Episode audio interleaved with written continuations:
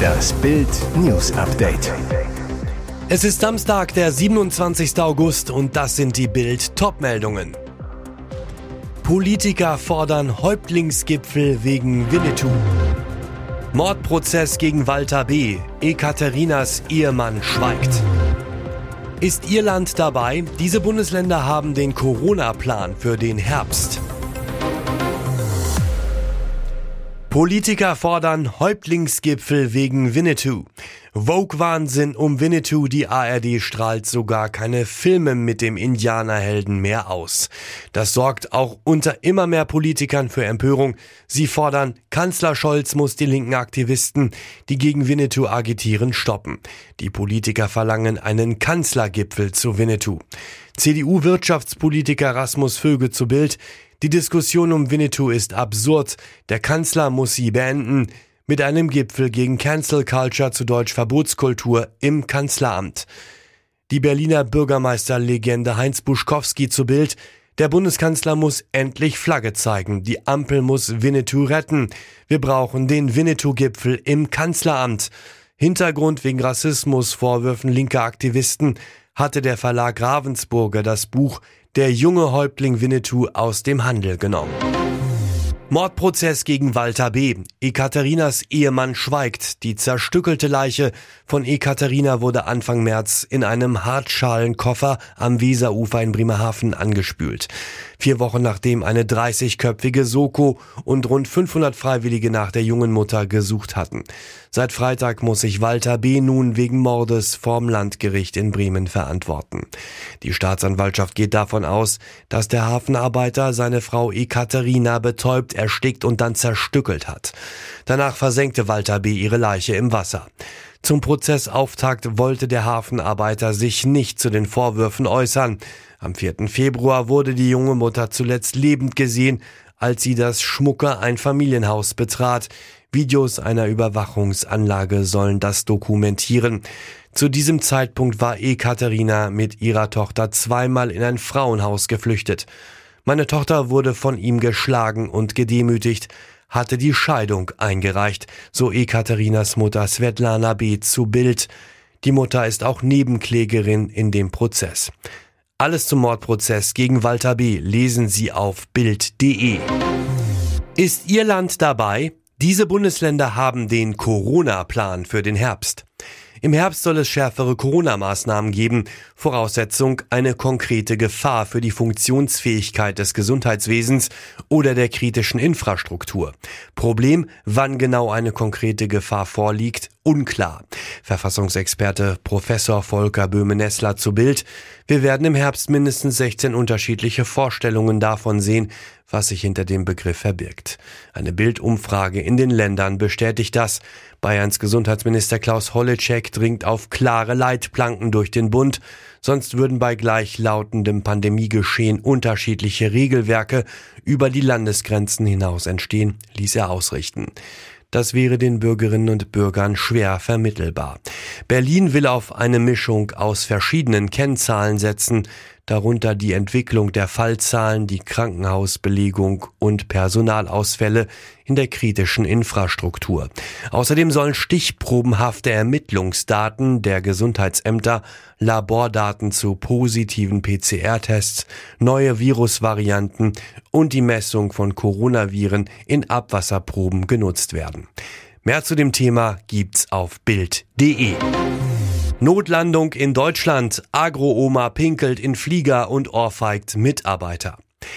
Diese Renderin ist einfach rotzfrech. Auf einem Flug nach Rhodos ist eine Seniorin so sehr ausgerastet, dass die Maschine der Airline Jet 2 aus Großbritannien in München zwischenlanden musste. Dort trugen neun Polizisten die Randale-Rentnerin an Armen und Beinen aus dem Flieger. Der Ärger fing nach dem Abflug am Donnerstag aus Manchester an. Die ältere Dame verlangte gratis Champagner von den Mitarbeitern der Billig-Airline. Weil es den natürlich nicht gab, bestellte sie einen Gin und Tonic. Doch statt sie zu beruhigen, brachte der Drink die Wutoma auf Betriebstemperatur. Sie pöbelte so lautstark herum, dass ein Flugbegleiter ihr den Gin wegnehmen musste. Dann ging es erst richtig los. Sie fing an zu fluchen und herumzubrüllen. Irgendwann stand sie auf und versuchte mitten im Flug die Tür des Flugzeugs zu öffnen, sagt ein Augenzeuge der Daily Mail. Als ein Flugbegleiter versucht, die Rentnerin zu beruhigen, schlug sie ihm zweimal ins Gesicht. Ein Kollege muss dabei helfen, sie in ihren Sitz zu drücken. Was die Randale-Rentnerin danach tat, räumt ihr gute Chancen ein, für immer auf eine Flugverbotsliste zu kommen. Sie pinkelte auf drei Sitze und hatte immer wieder Wutausbrüche, bis wir in München notlanden mussten, schildert der Augenzeuge. Ungewöhnliche Aktion in der Halbzeit, The Zone-Experte von Fans ausgepfiffen. Ungewöhnliche Szene in der Halbzeit des Freitagabendspiels Freiburg gegen Bochum. Weil es in Strömen regnet, hat der übertragende Sender The Zone für die Pause etwas Besonderes vorbereitet.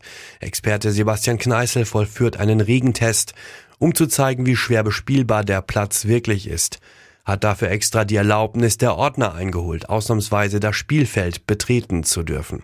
Der Sender überträgt, wie Kneißl sich den Ball kurz vor der Torauslinie hinlegt und dann zu einem normalen Pass ansetzt. Ergebnis, der Ball rollt erst, bleibt dann an der Grenze zu einer Pfütze auf dem Platz abrupt liegen. Der eindrucksvolle Beweis, wie schwer es ist, hier an diesem Abend in Freiburg gut Fußball zu spielen.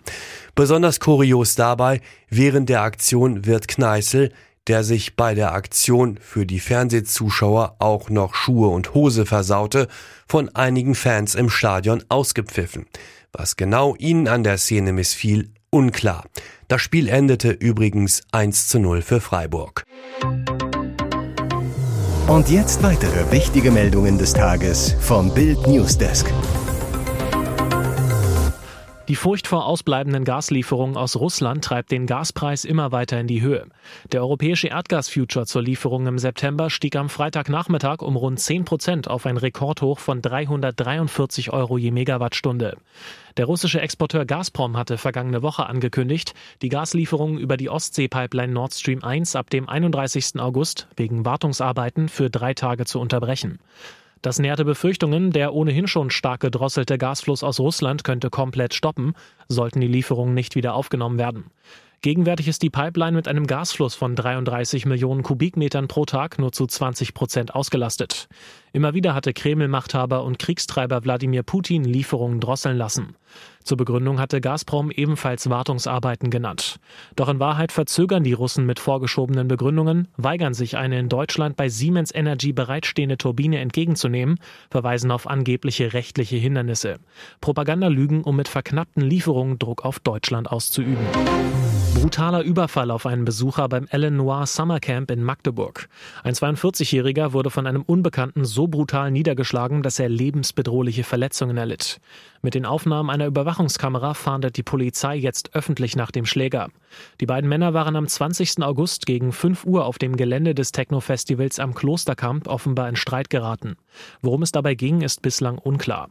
Der Tatverdächtige soll sich nach derzeitigem Ermittlungsstand aus Richtung der Bühne auf die Tanzfläche zu dem 42-Jährigen begeben und diesem so gegen den Kopf geschlagen haben, dass er zu Boden ging und liegen blieb, erklärte eine Polizeisprecherin. Anschließend flüchtete der Tatverdächtige in unbekannte Richtung. Der 42-Jährige wurde so schwer verletzt, dass Lebensgefahr bestand. Er wurde in ein Krankenhaus eingeliefert, wo Ärzte ihn schließlich retten konnten. Aufgrund der Schwere der Verletzungen ermittelt die Kriminalpolizei mittlerweile wegen versuchten Totschlags. Echtes SEK schnappt sich Möchtegern-Kämpfer. Zocker im Kampfanzug wollte bewaffnet zur Gamescom. Passanten wählten heute Mittag den Notruf, meldeten eine verdächtige Person in Militärkleidung mit einem Gewehr an der Bushaltestelle Franziska-Anneke-Straße in Köln. Dann sehen sie, wie der Mann in einem Hauseingang verschwindet. Großeinsatz der Polizei in Köln-Ossendorf. Ein Spezialeinsatzkommando umstellt das Gebäude, ein Hubschrauber kreist. Der Zugriff wird vorbereitet und gegen 13 Uhr durchgeführt. Dann aber Entwarnung, der 19-Jährige hatte zwar ein Waffenarsenal zu Hause, jedoch alles nur Attrappen. Nach ersten Erkenntnissen wollte der junge Mann ursprünglich in seiner Verkleidung mit dem Bus zur Computer- und Spielemesse fahren, so die Polizei. Sie warnt ausdrücklich davor, mit täuschend echt aussehenden Waffen in der Öffentlichkeit aufzutauchen. Bei dem Einsatz wurde der junge Gamer mit offenkundigem Military Fable am Kopf verletzt. Nach einer beispiellosen Notabschaltung ist das russisch besetzte südukrainische Atomkraftwerk Saporischja nach Angaben aus Kiew wieder am Netz. Heute um 14.04 Uhr ist einer der gestern gestoppten Blöcke des Atomkraftwerks an das Stromnetz angeschlossen worden, teilte der staatliche Kraftwerksbetreiber Enerhoatam heute im Nachrichtendienst Telegram mit. Der Reaktor werde jetzt auf volle Leistung gebracht. Bereits am Vormittag hatte der von Moskau eingesetzte Chef der russischen Besatzungsbehörden im Gebiet Saporizhia, Jewgeni Baliski, den Wiederanschluss verkündet. Die Stromversorgung des besetzten Teils der Südukraine sei ebenso bereits wiederhergestellt worden, heißt es. Von der Notabschaltung betroffen waren zwei noch betriebene Reaktoren des größten europäischen AKW. Grund war nach Angaben beider Seiten eine beschädigte Hochspannungsleitung zum Kraftwerk. Die Ukraine nannte russischen Artilleriebeschuss als Ursache, die örtlichen Besatzungsorgane sprachen hingegen von einem Brand als Auslöser eines Kurzschlusses. Was den Brand verursachte, sagten sie nicht. Giovanni Zarellas nächste Numero Uno, Madonna hat keine Hitchance. Die große Popkönigin sieht nur die Rücklichter vom Zarella-Zug. Der Musiker steckt die große Madonna beim Rennen um die deutsche Albumkrone in die Tasche. Mit seiner neuen Platte Per Sempre holt sich der Entertainer den Spitzenplatz der deutschen Charts. Madonnas Hit-Compilation Finally Enough Love kommt nicht an ihm vorbei. Was die dritte Nummer 1 in der Album-Hitparade für Giovanni Zarella bedeutet? Zu Bild sagt er noch völlig überwältigt. Ich bin einfach nur dankbar und auch ein kleines bisschen stolz auf mich und mein privates und berufliches Umfeld. Sowas schafft man niemals allein. Giovanni vergisst dabei aber auch die dunklen Stunden nicht. Ich darf meinen Traum leben und wollte nie etwas anderes machen als Musik und die Menschen unterhalten. Mir fehlte oftmals die Kraft, wenn wieder einmal ein Projekt von mir nicht so funktioniert hat, wie ich es gehofft habe. Es gab einige Momente, in denen ich kurz davor war, als Künstler aufzuhören. Gut, dass Zarella niemals aufgegeben hat. Weitere spannende Nachrichten, Interviews, Live-Schalten und Hintergründe hört ihr mit Bild TV Audio. Unser Fernsehsignal gibt es als Stream zum Hören über TuneIn und die TuneIn-App auf mehr als 200 Plattformen, Smart Speakern und vernetzten Geräten.